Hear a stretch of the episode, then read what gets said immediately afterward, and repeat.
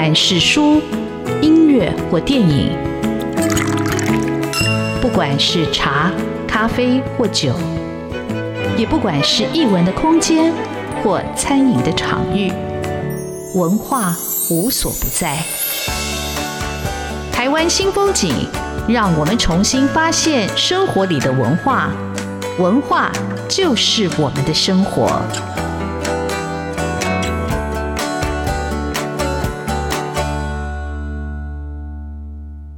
台湾新风景，我是主持人廖志峰。现场为各位听众朋友邀请到的是诗人鳗鱼。鳗鱼出版了他的新的诗集《梦的截图》，他的上一本诗集叫《剪风的声音》。鳗鱼结句选集啊，那这是一本什么样的诗集？待会也可以请鳗鱼介绍一下。啊，那我认识鳗鱼或跟鳗鱼有接触是在诗人林瑞麟的书的发表会上，呃，鳗鱼主持，然后非常的活泼。那有时候也会来参加呃出版社的活动，所以对鳗鱼的印象很深刻。那我才开始了解啊，其实鳗鱼。已经得过非常多的一个文学奖，特别是诗的奖。他最近获得的是时报文学奖的新诗奖哦。那他其实也得过了很多很多的一个文学奖，呃，不管是中梦蝶文学奖啊，还是台中文学奖啊。那这些因为我没有参加文学奖，所以比较陌生。那鳗鱼他本身念的是法文，但现在他在香港教书。那在我们节目开始之前，我们聊天。呃，那鳗鱼说，他如果在香港，他教中文；如果在台湾，他教英文。但他是本身念的是法文哦，而非常有趣。但对我来说，我更有兴趣的是鳗鱼他的文学之路，写诗是从什么时候开始的？有没有哪一些诗人或者诗风是他特别喜爱的？我们就请鳗鱼来分享他的文学之路跟他的新诗集啊！欢迎鳗鱼，鳗鱼好，峰哥好。刚刚讲到文学奖，我先恭喜，虽然不是文学奖，是金石堂年度风云人物，好厉害哦！呃，我觉得那个奖比较像是同业同行前辈对我的鼓励了 哈。不过我们今天的重点还是在你，曼宇，你要不要跟听众朋友再补充一下？嗯、因为我觉得我刚刚的介绍可能也太简单，嗯、有没有想让更多的听众来认识你跟你的作品？哦，我先澄清一下，我是。入围钟梦蝶，我很想得那个奖，哦、但我有得到一个证书，就是入围证书。那入围也不容易啊，是。呃，第一个开始就是很多人都问我说，呃，为什么我要叫鳗鱼？嗯、那因为我的名字的英文拼法是 L E E，然后李嘛，那我原名是李佩玲，然后反过来就是 E L E L 就是鳗鱼。那我自己觉得，因为鳗鱼。第一个我很喜欢吃鳗鱼饭，可是总不能叫鳗鱼，所以我又很喜欢水，所以我就把它变成浪漫，然后鱼是渔夫的鱼。那其实基本上，我觉得因为鳗鱼是一种比较特别的生物，它可以直接在这个淡水跟咸水中游走。那我自己也觉得我是一个比较，就像刚刚峰哥说，我回到台湾我就教英文，然后在那个香港我就教中文。然后对我就是我是一个游走的一个人，这样。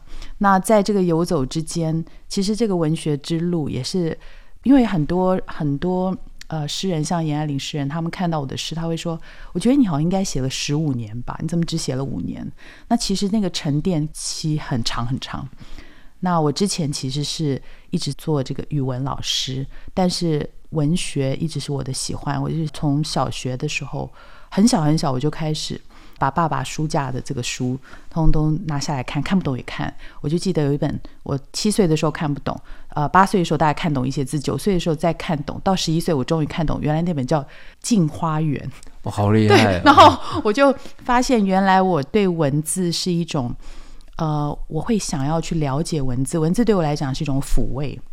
然后很小的时候我就开始看很多的。妈妈帮我订《国语日报》啊，然后还有看《小读者》，然后后来那个张晓风、琦君、金庸什么，全部都读完了。那所以其实很多的铺垫，其实是在童年一直到中学，到了大学接触外文，就接触比如说像波特莱尔啊这些诗，我就觉得哇，恶之华。因为那个时候我们都是一开始是先读翻译文学，我很喜欢小说，然后我也很喜欢电影。所以小说和电影的场景这种经营就影响到诗。那后来在写作，我尝试写作散文，我尝试写作不同的文体的时候，我发现诗是我最能够掌握的语言。我是天生就很喜欢读诗跟写诗，所以在那个时候，台湾的或者是华文的诗人的作家，我会觉得当然，那个时代我们如果是西方会去读泰戈尔啦，然后如果是华文的话，就是席慕容啊、余光中啊。然后，那我在后来教书的时候，我接触到白灵老师的那个一首诗的玩法，那个三部曲，那个就变成所有教中文也要教中文诗的老师的圣经。所以那个时候我在教的过程当中就开始磨练我的技巧。应该是这样说。好，那所以你的第一首诗是什么时候写出来的？那比如说你，你后来跟白云老师他们也一起参加诗社嘛？那老师对你诗他有什么样的一个建议吗？创作上有两两个二部曲。第一首诗，其实我在十一岁的时候，我跟我一个好朋友就做了一个小诗集。然后我在二十二岁的时候，我们家失火，那诗集有烧掉。然后我跟白云老师提的时候，他就说。你记得你里面的任何句子吗？这样子，我就说记得。他说，那你回去把它写成一首诗。然后写完以后，他就说你可以再加强。后来我在香港，我开始真的写诗是在发表，是在大概二零一七年、一一八年。有一天，我妹妹从台湾，因为我一直住在香港，然后妹妹就 line 过来，就说。我在捷运上看到一首短诗，可是我看不懂他写什么，然后他就传过来，我说：“哎，他写的很好啊。”后来他就跟我说：“嗯、其实你一直都有写诗，你你怎么没写？我其实断了十几年，在香港就是讨生活嘛，就是成家立业。后来我开始试试看，就是先到《明报》香港的《明报》投稿，哎，就上了一首第一首诗，叫做《自由落体》。我觉得那个时候已经抵定了我的命运，因为他。那首我觉得看完以后觉得很厌世，然后我就觉得我的诗有一点点那种味道，都市里面的那种沉淀。呃，然后接下来我就在脸书，我开始搜所有的脸书上所有的这个平台，哪里可以投稿，哪里可以练习。所以就在二零一七年开始，就在很多的不同的脸书平台上就这样开始发表。所以那个是一个初步的一个发展，这样子。但是我觉得文学最重要是因为。他在你很年轻的时候就走进来，所以你也觉得你在这里有一个自己的一个天地，你可以呼吸，你可以分享你的一个情绪。那当然，他累积到一个程度，你就开始想要去把它写作出来。那你自己念法文系，然后你刚才提到波特莱尔，你们会想要在课堂的练习里头会去翻译波特莱尔的诗吗？因为那个时候我们是这样的，我们我们有学翻译，其实我很讨厌翻译课，那是因为我觉得。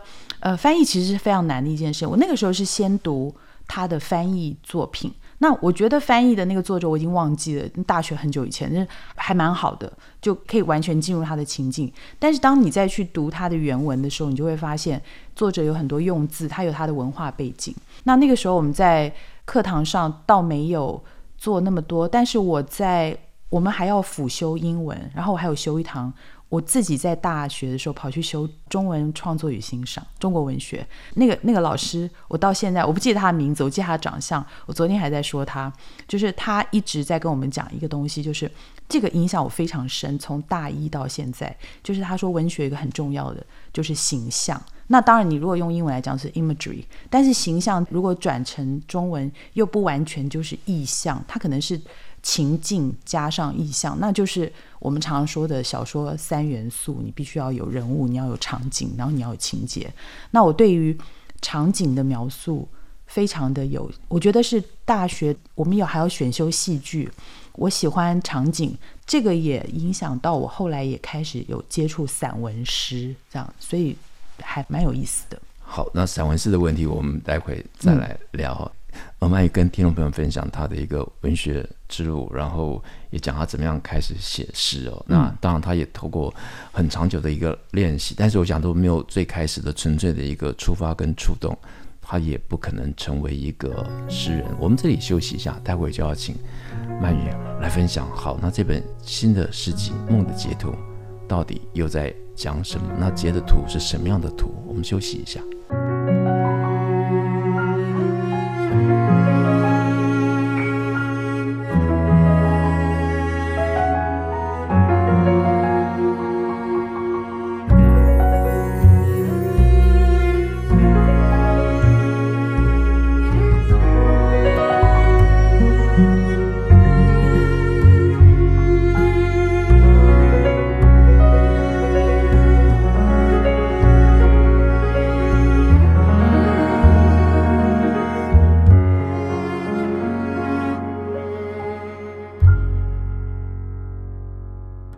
新风景现场邀请到的是诗人漫渔，呃，漫渔要来跟听众朋友分享他的诗集《梦的截图》。那诗人李静文是这样讲漫渔的诗作：漫渔的许多诗作以城市空间为场景，或可谓之为都市诗的当代新生。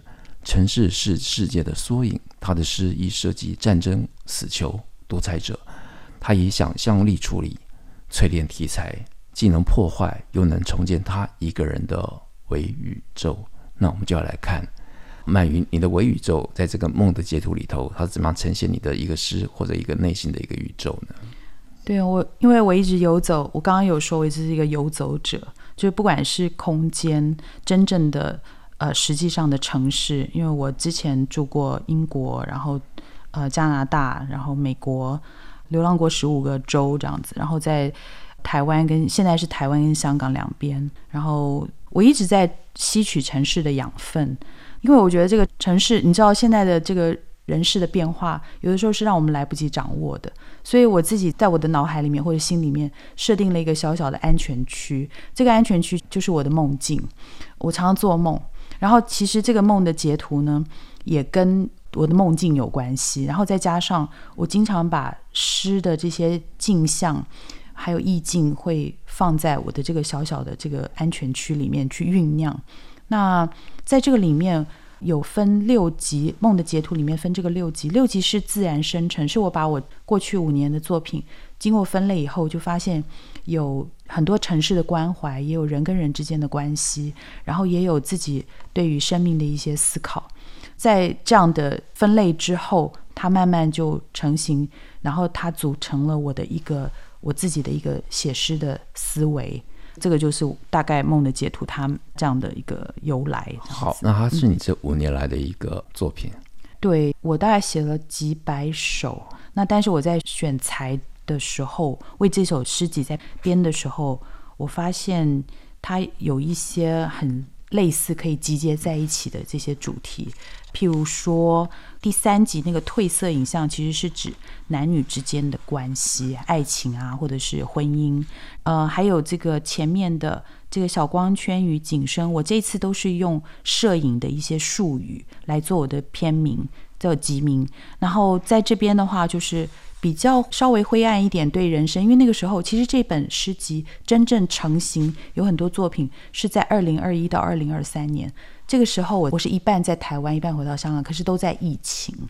后来有读者跟我说，我发觉你这本书是一个跟疫情比较有关系的书。如果通过疫情，我们都度过了疫情，再去读这本诗集的时候，会很有感觉，这样子会有所触动，对，会有触动，这样子。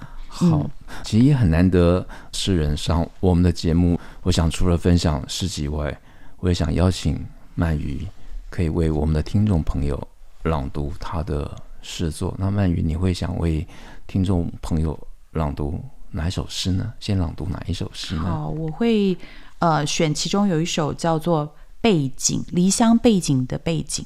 那这首诗不是用第一人称，是用第三人称他。那这个也是帮我写序的逢甲大学中文系郑慧如教授经常说的。呃，我经常透过写他来呈现人世间的一些现实生活，然后我把它来内化，然后再写出来。所以我先读一下这首诗。其实他是在讲香港和台湾的移工。呃，因为在台湾有很多菲律宾的这个外佣和移工，那我先读一下背景。他来自的国度，女人们已经习惯弯下腰，就把自己抛成一去难回的陀螺。家乡的男人习惯了伸手，孩子习惯了没娘，而他们习惯在异乡的星期天暂停转动。到广场上展示低等公民的居促，转转转，钞票进来出去，青春出去不回来，绕绕绕，地球的两端为何渐渐连不成线？在那口城市的井里，他们偶尔会看到天空延伸的再远一点，就到家了。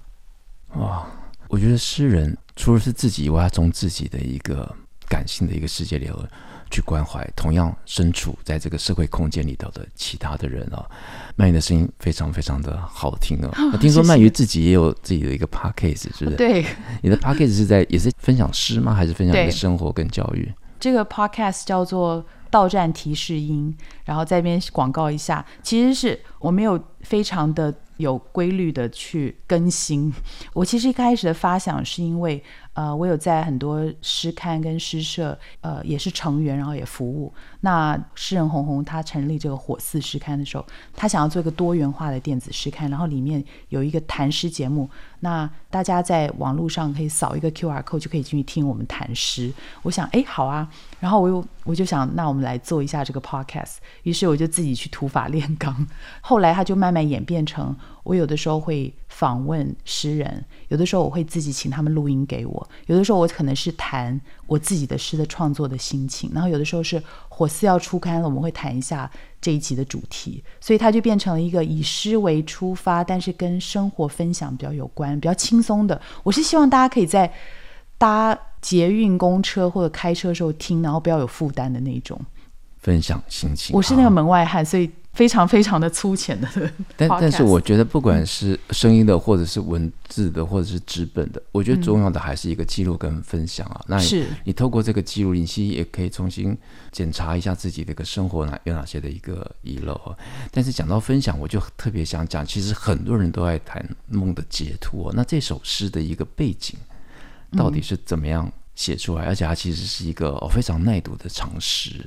他他的背景其实这一本诗集在在早两期的那个两年的周梦蝶，我已经开始在在酝酿。那基本上其实第一本的短诗，那个是自然的水到渠成，然后就是跟台湾诗学同仁一起出诗集。那这一本其实我中间做了很多的修改。事实上，我五年来的集结，我第一个我在这个选诗的过程，我觉得因为诗人你通常到了一个。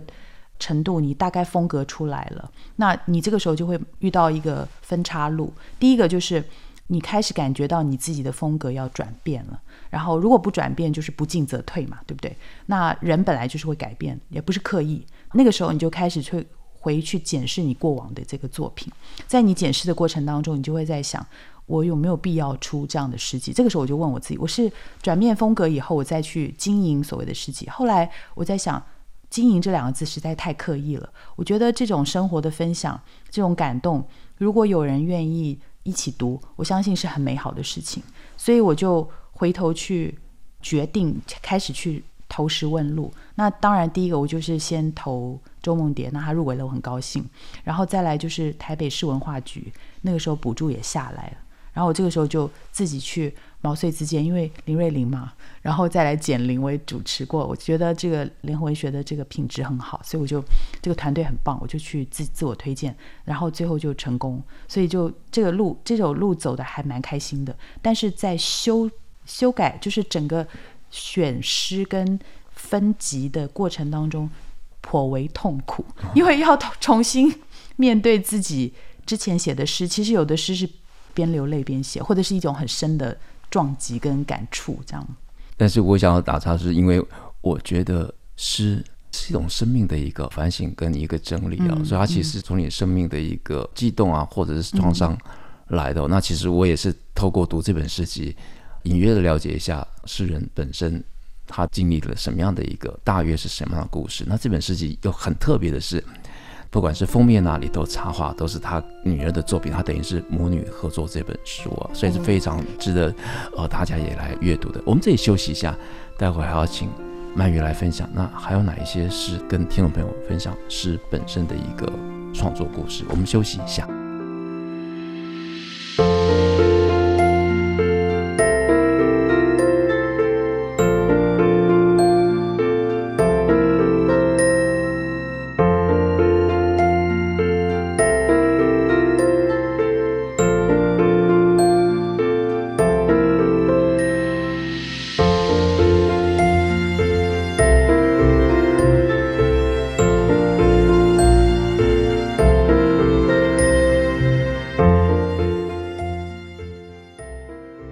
过站提示音，亲爱的乘客，如果听到这个广播，您已经做过所有的站了。这里是尽头的尽头，所有的开始在此结束，所有的结束在此开始。请勿惊慌失措。就算到了自己原本要去的地方，也就是在课堂考完无聊的听写，在没有窗的办公隔间打报表。采买煮好也没人回家吃晚饭的食材。下车时，请忘记随身携带的行李。每到一站就累积一些的包袱，通通可以抛下。建议您不要在站口打卡或自拍，因为偶尔忘记自己是谁，才能想起要去哪里。哦，这首诗其实我在读诗集的时候，我也很喜欢这首诗。偶尔要忘记自己，才知道自己要去哪里。那终究人生其实还是不太晓得自己最终可以抵达。哪里有？那呃，鳗鱼这本诗集里头，其实我好几首我都很喜欢的，比如说他讲旧报纸啊，哈，经济又皱褶了一些，政治又破败了一些，社会又仓皇了一些，像许多故事一样，好像这些观察是怎么来的？还有哪些诗你特别想要跟听众朋友来分享？他们读你这本诗集的时候，特别不要错过的。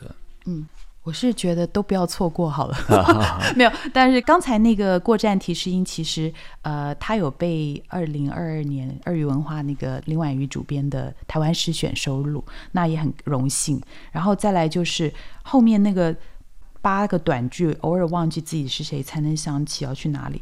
后来就发现变成人生鸡汤，就很多人去转传，因为陈品仁他也有把这首诗做分享，这样子。那其实。呃，我自己是觉得，我自己个人是觉得，对于这个社会，因为我觉得我自己有说过，因为在那个时报，呃，这次的时报文学奖得奖之后，因为我是写妥瑞氏症，其实我不是刻意要去写关怀社会，因为我觉得诗呢本身就是一种态度，就是我的人生，然后它不是一个工具，它不是我拿来说我要用这个来倡导大家关怀人，可是我因为李静文老师也说。你看一个诗人的全部的诗作，大概可以看透这个人。那我也只有一两本，可是我就把九十五首拿出来，就你们你们还是可以看透我的心。呃，我觉得有的时候我是不自觉，因为我记得很深，就有一次我去台北的假日花市，我在那边就突然定住不动，然后面无表情，然后我先生就跟我说：“啊、哦，你不要告诉我你又在写脑海里写诗。嗯”我就说：“我看到那些盆栽好惨。”就是就跟女人裹小脚一样嘛，那盆栽不是要被绑铁丝绑住，所以我我觉得我不自觉去看到一些阴暗面。当然，我也喜欢写甜美跟欢乐的诗，可是我觉得有的时候诗人是不太能够控制自己的。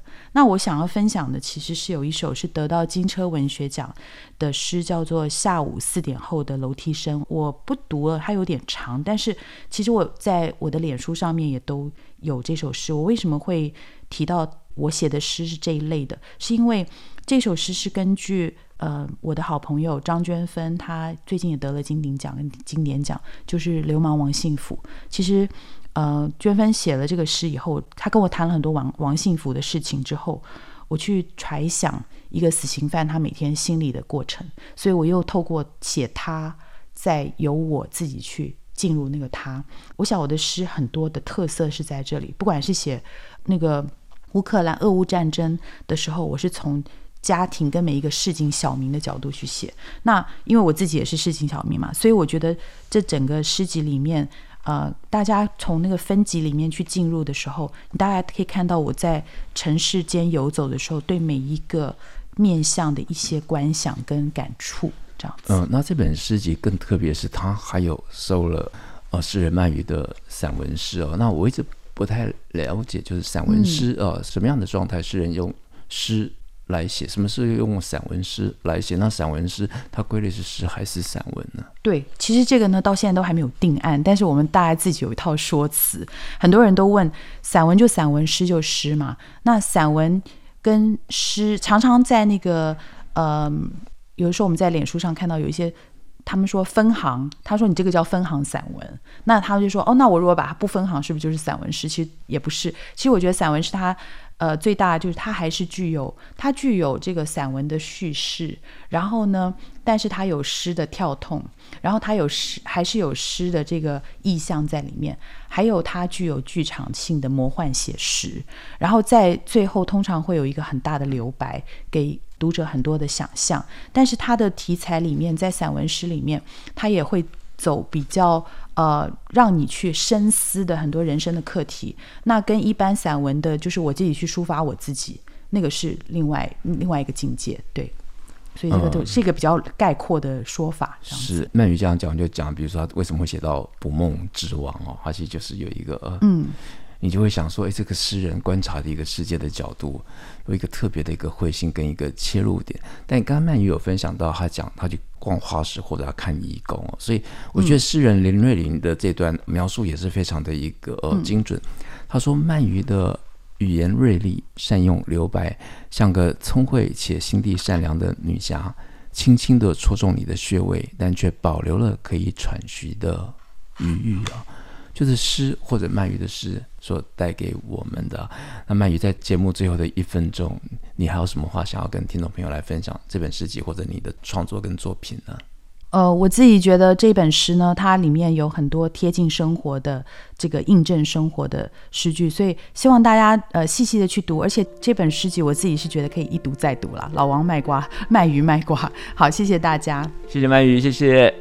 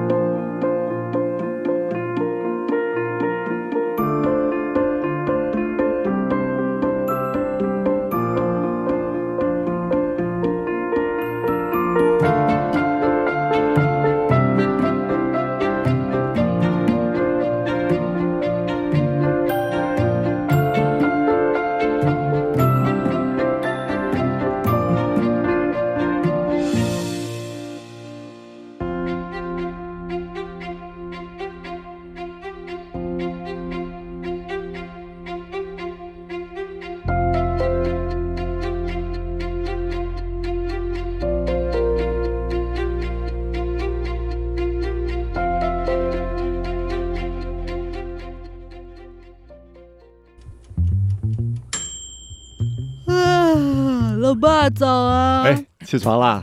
今天吃什么啊？哦，今天啊，我们来吃吐司加火腿蛋啊。嗯，好香哦！哎，爸，你在听什么啊？哦，我啊，在听中央广播电台的节目《早安台湾》啊。我平常最喜欢听夏志平主持的访谈了。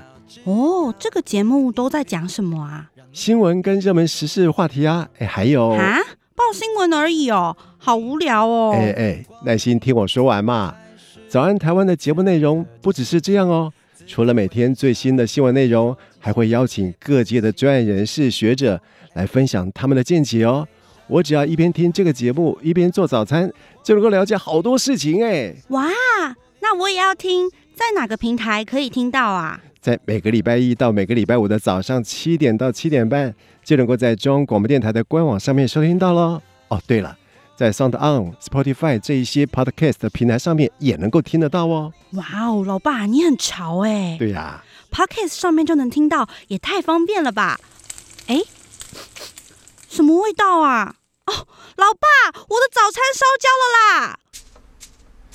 早安，台湾，你正吃着什么样的早餐？吐司加火腿蛋，咬一口，然后收听中央广播电台。